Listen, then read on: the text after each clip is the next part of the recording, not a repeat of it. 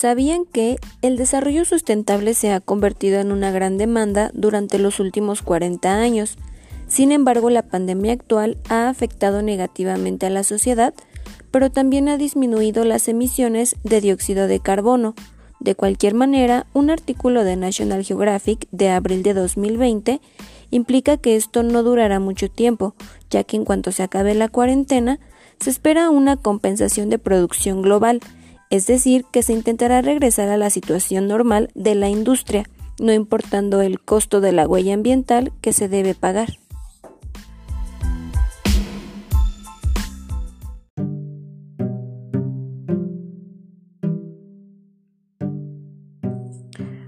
Hola, bienvenidos a mi podcast. Mi nombre es Carla Nayeli Alvarado Varela estudiante de la licenciatura en Administración de Empresas, octavo cuatrimestre en Universidad Interglobal, y el presente podcast se realiza para la materia Desarrollo Sustentable y Responsabilidad Social.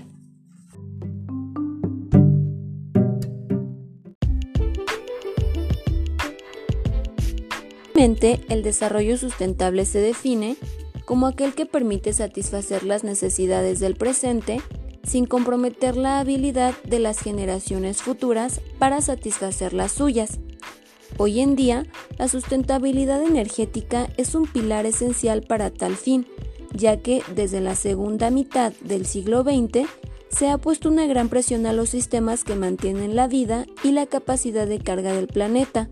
Si queremos mantener en balance dichos sistemas, entonces la economía mundial no puede sostenerse a largo plazo en el uso intensivo de combustibles fósiles, pero esto no necesariamente significa reducir la calidad de vida que hemos alcanzado.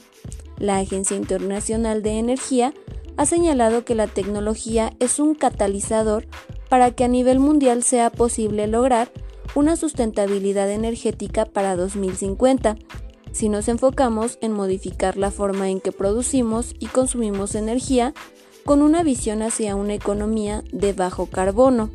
Dicho de otro modo, la sustentabilidad energética es viable para la primera mitad del siglo XXI si logramos una transición energética hacia fuentes de energía renovable y si establecemos patrones de uso eficiente de energía y sistemas adecuados para la administración de la misma.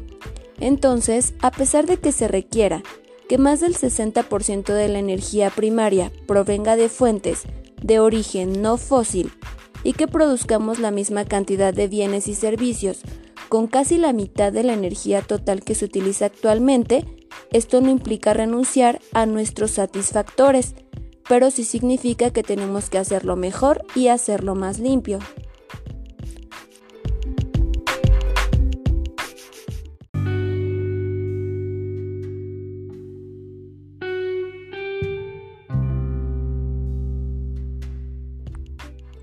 Debemos tener claro que la sustentabilidad económica implica un contexto social en el que existe el bienestar y un crecimiento económico que beneficie a toda la comunidad y que ofrezca la oportunidad de ser felices.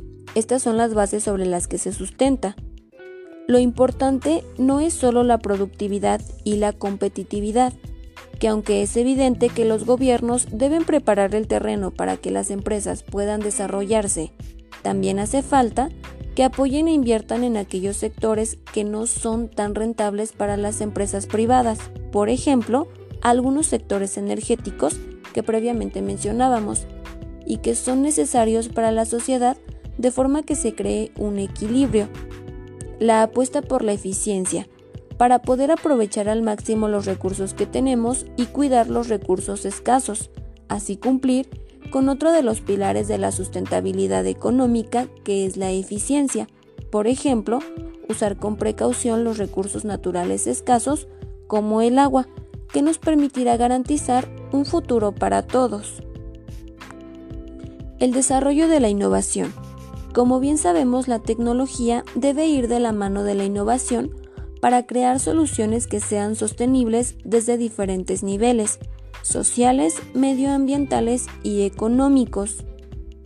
Los límites de los recursos. Y aquí es muy importante que los recursos renovables no se utilicen a un ritmo superior a su generación, lo que nos lleva a una limitación en el consumo, Los recursos no renovables deben ser sustituidos paulatinamente por recursos renovables. La diferencia entre crecimiento y desarrollo es que el crecimiento supone un aumento cuantitativo, sin embargo, el desarrollo supone la mejora de las cualidades. Ese desarrollo además debe ser sostenible en el tiempo desde el punto de vista económico, social y ambiental.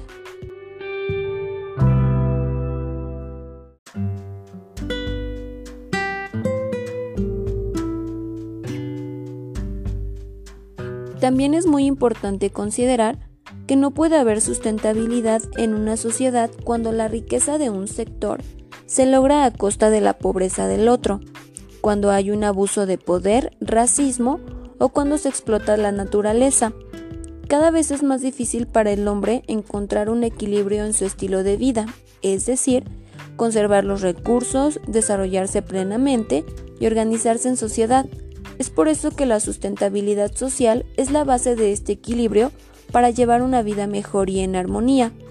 Algunas acciones sencillas que se pueden implementar para lograr dicha armonía son promover el ejercicio responsable de la libertad humana, adoptar valores que generen comportamientos armónicos con la naturaleza y entre los seres humanos, mantener un adecuado nivel de vida en la población, mantener niveles satisfactorios de educación, capacitación y concientización, garantizar una sociedad de equidad entre el hombre y la mujer, facilitar la creación y diversidad cultural, promover solidaridad entre personas y comunidades y garantizar espacios laborales dignos y estables.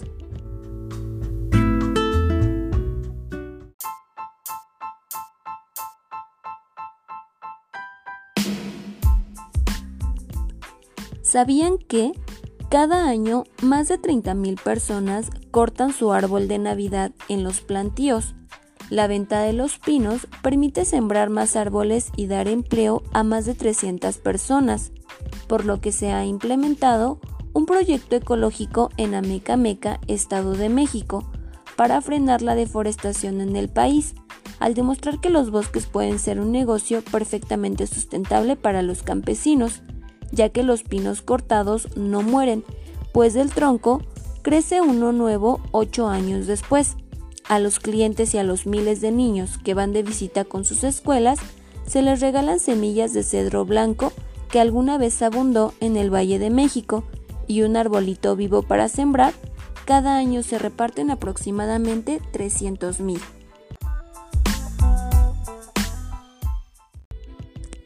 La sustentabilidad ambiental garantiza que al satisfacer nuestras necesidades de agua, alimentos y refugio, también al dedicarnos a actividades que hacen que nuestras vidas sean placenteras, incluidas actividades de ocio y entretenimiento, no causemos daños a nuestro medio ambiente, ni agotemos los recursos que no podemos renovar, y de esta forma cuidamos a las generaciones futuras, quienes aún no pueden defender lo que tienen y por las cuales somos responsables de brindarles las opciones para que ellos tengan una vida con las mismas o mejores oportunidades que nosotros.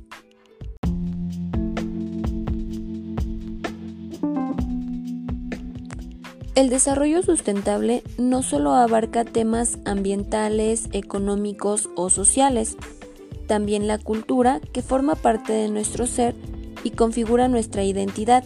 Sin cultura no hay desarrollo sostenible.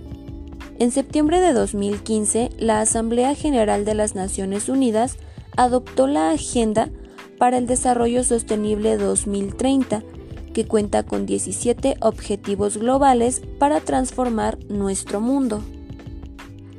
La UNESCO garantiza que el papel de la cultura se tenga en cuenta en la mayoría de los objetivos de desarrollo sostenible, incluidos aquellos que se centran en la educación de calidad, las ciudades sostenibles, el medio ambiente, el crecimiento económico, las pautas de consumo y producción sostenibles, las sociedades inclusivas y pacíficas, la igualdad entre géneros y la seguridad alimentaria, desde el patrimonio cultural a las industrias culturales creativas, la cultura es facilitador y motor de las dimensiones económicas, social y ambiental del desarrollo sostenible.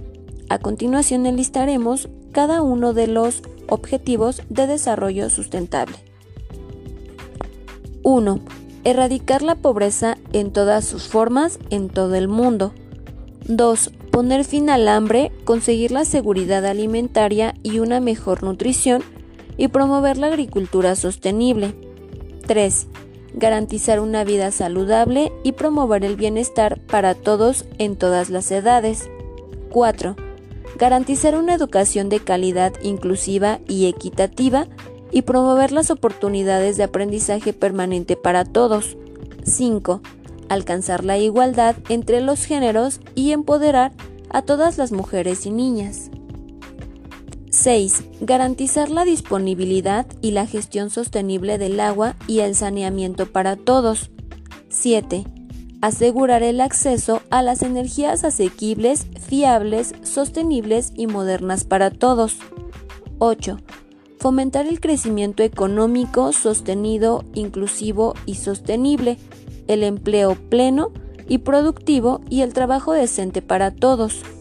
9 desarrollar infraestructuras resilientes, promover la industrialización inclusiva y sostenible y fomentar la innovación. 10. Reducir las igualdades entre países y dentro de ellos. 11. Garantizar que las ciudades y los asentamientos humanos sean inclusivos, seguros, resilientes y sostenibles. 12. Garantizar las pautas de consumo y producción sostenibles. 13. Tomar medidas urgentes para combatir el cambio climático y sus efectos. 14. Conservar y utilizar de forma sostenible los océanos, mares y recursos marinos para lograr el desarrollo sostenible. 15. Proteger, restaurar y promover la utilización sostenible de los ecosistemas terrestres. Gestionar de manera sostenible los bosques, combatir la desertificación y detener y revertir la degradación de la tierra y frenar la pérdida de diversidad biológica. 16. Promover sociedades pacíficas e inclusivas para el desarrollo sostenible, facilitar acceso a la justicia para todos y crear instituciones eficaces, responsables e inclusivas a todos los niveles. 17. Fortalecer los medios de ejecución y reavivar la Alianza Mundial para el Desarrollo Sostenible. Por último abordaremos el tema de la responsabilidad social. Para poder definirlo, es un compromiso personal con el bienestar de los demás y del planeta. En México la responsabilidad social tiene inicios a finales del siglo XIX y principios del siglo XX en la ciudad de Monterrey, ubicada al noroeste de México, a 200 kilómetros de la frontera con Estados Unidos y lejano a miles de kilómetros de la Ciudad de México, capital del país. Se registró un fuerte auge industrial en esta zona, que inclusive llega a nuestros días. Inicialmente se instaló la cervecería Cuauhtémoc. Se construyó también la fundidora de acero de Monterrey, primera acerera de Latinoamérica, que cerró en 1986, y una tercera empresa llamada Vitro, quien sería un spin-off de cervecería dedicada a la fabricación de productos de vidrio. Estas tres empresas de importantes dimensiones se convirtieron en el icono de la ciudad y de la región, pero lo importante en este caso es que ellas pusieron en práctica lo que ahora se maneja dentro de la responsabilidad social, primordialmente con sus grupos de interés internos, prácticamente sus empleados, siendo esto algo totalmente nuevo tanto en Monterrey como en el resto del país. Un segundo momento en atención a la responsabilidad social vino por parte del gobierno, cuando con la Constitución de 1917, en su artículo 123, consagra el derecho al trabajo, mencionando los principales derechos y obligaciones tanto de los trabajadores y de los empleadores. En este artículo se establece también la figura del salario mínimo. El tercer y último momento se inicia cuando el Centro México para la Filantropía, por sus siglas CEMEFI, inicia a fines de la década de los 90 del siglo pasado la promoción de la gestión responsable de las empresas. CEMEFI es un miembro de Aliarse, la Alianza para la Responsabilidad Social Empresarial, que agrupa a cámaras y asociaciones empresariales para la promoción de la gestión responsable y sustentable de las empresas. Para la promoción de la responsabilidad social, CEMEFI utiliza dos sistemas. El primero es el distintivo ESR, Empresa Socialmente Responsable, que se entrega a las empresas que cumplen con los requisitos de la evaluación respectiva. Y segundo, el intercambio de mejores prácticas para alentar la sinergia entre dichas empresas. Como conclusión, los seres humanos tenemos la oportunidad de aprovechar los recursos naturales y al mismo tiempo tenemos la responsabilidad de cuidar y preservar al planeta Tierra gracias al desarrollo sustentable, podemos cumplir con ambos propósitos. Gracias.